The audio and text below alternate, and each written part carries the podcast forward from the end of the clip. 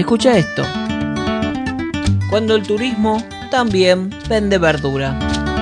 La Compañía de Jesús, iglesia símbolo de la llamada manzana jesuítica y ejemplo de la construcción del barroco colonial, la primera iglesia monumental en nuestro territorio, no está exenta de los apócrifos que le asignan mitos y leyendas absurdos. Vamos a hablar de los mechinales para la defensa. ¿Y eso qué es lo que? Esos agujeros cuadrados que se ven en la fachada de calicanto de la iglesia de la Compañía de Jesús y en las paredes desnudas de muchos edificios de la colonia no son para defensa ni como decoración. Se ha escuchado en boca de algunos apócrifos que esos huecos eran por donde los curas pasaban las armas y se les disparaba a los indios que venían al ataque. ¿What? Y cosas terribles también se escuchan día a día hasta hoy. Estos mechinales simplemente se los usaba desde el medioevo para encastrar los andamios de madera a medida que se elevaba una obra y estos desaparecían al ser tapadas con el posterior revoque. Oye, oye, despacio, cerebrito. En el caso de la iglesia, el mayor tamaño y la disposición estaban previstos para una futura decoración, ya que consagrada en 1671, solo fue revocada y pintada sin ornamentos, conservándose así hasta principios del siglo XX, cuando deciden cambiar la fachada. Recién en la década del 40, el arquitecto Neto desnuda las paredes dejando una nueva identidad a la iglesia de piedra. Otra historia. Algunos tienen el barco en la cabeza. Continuando con la iglesia de la compañía, una idea tan repetida como absurda es decir que el techo de la iglesia se hizo con maderas de un barco pirata encallado en el puerto de Buenos Aires. Que los jesuitas llegaron a Córdoba en ese barco, o que el autor, constructor de barcos en algún momento de su vida, lo hizo así porque era lo único que sabía hacer. Eh, Son terribles falacias en contra de una gran obra del arte barroco colonial. ¿Está bien?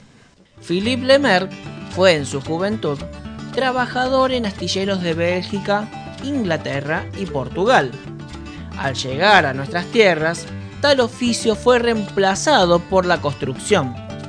La gran amistad que lo unía con los miembros de la Sociedad Jesu le permitió formarse en arquitectura y trabajar a la paz de los grandes alarifes aborígenes y negros esclavos, al tiempo que se le proveyó de buen material bibliográfico. La construcción de semejante obra fue un magnífico entramado de maderas de cedros traídos desde las misiones guaraníes, cuyo traslado y construcción demandó 12 años. A la vista, forma una bóveda de medio cañón espléndidamente decorada y sobre la misma una doble tijera unida por encastres y ligaduras de cuero. Prescindiendo en lo posible de clavos y tornillos, el entramado del techo de la compañía es una verdadera joya del arte barroco americano.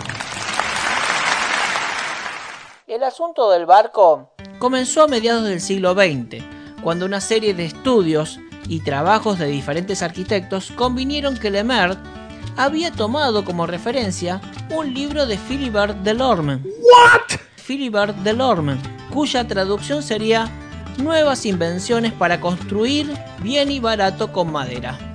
Al releer la obra, se observa que una bóveda hecha en madera lleva el nombre de quilla invertida, lo que dio a pensar a algunos que se trataba de una embarcación dada vuelta. Para, me estás jodiendo. A ciencia cierta, ningún barco de esa época podría llegar a tener tales dimensiones. Pedazos de... Eh, ¿Está bien? Tampoco podía usarse madera de un barco viejo ni encallado. En el mismo libro figura que bajo la cúpula se denomina media naranja y no por eso creemos que los jesuitas plantaron un super naranjo para su iglesia. A nuestros días no hay evidencia de que ese libro haya llegado a Córdoba en esos tiempos. Esto comprobado por quienes tienen en sus manos el patrimonio literario jesuítico, el cual también forma parte de la memoria histórica para Latinoamérica y el Caribe, declarado por la UNESCO. Los mitos siempre serán parte del acervo intangible de la ciudad. Mientras haya quien los pueda explicar, va a ser agradable conocer estos secretos aún más fascinantes por descubrir. A veces es necesario realizar investigaciones o indagar en bibliotecas, pero otras veces, como dice José Naroski, si quieres observar mejor el cielo, tienes que elevar la mirada. Soy Sebastián Zapata y este es uno de los rincones curiosos de Córdoba.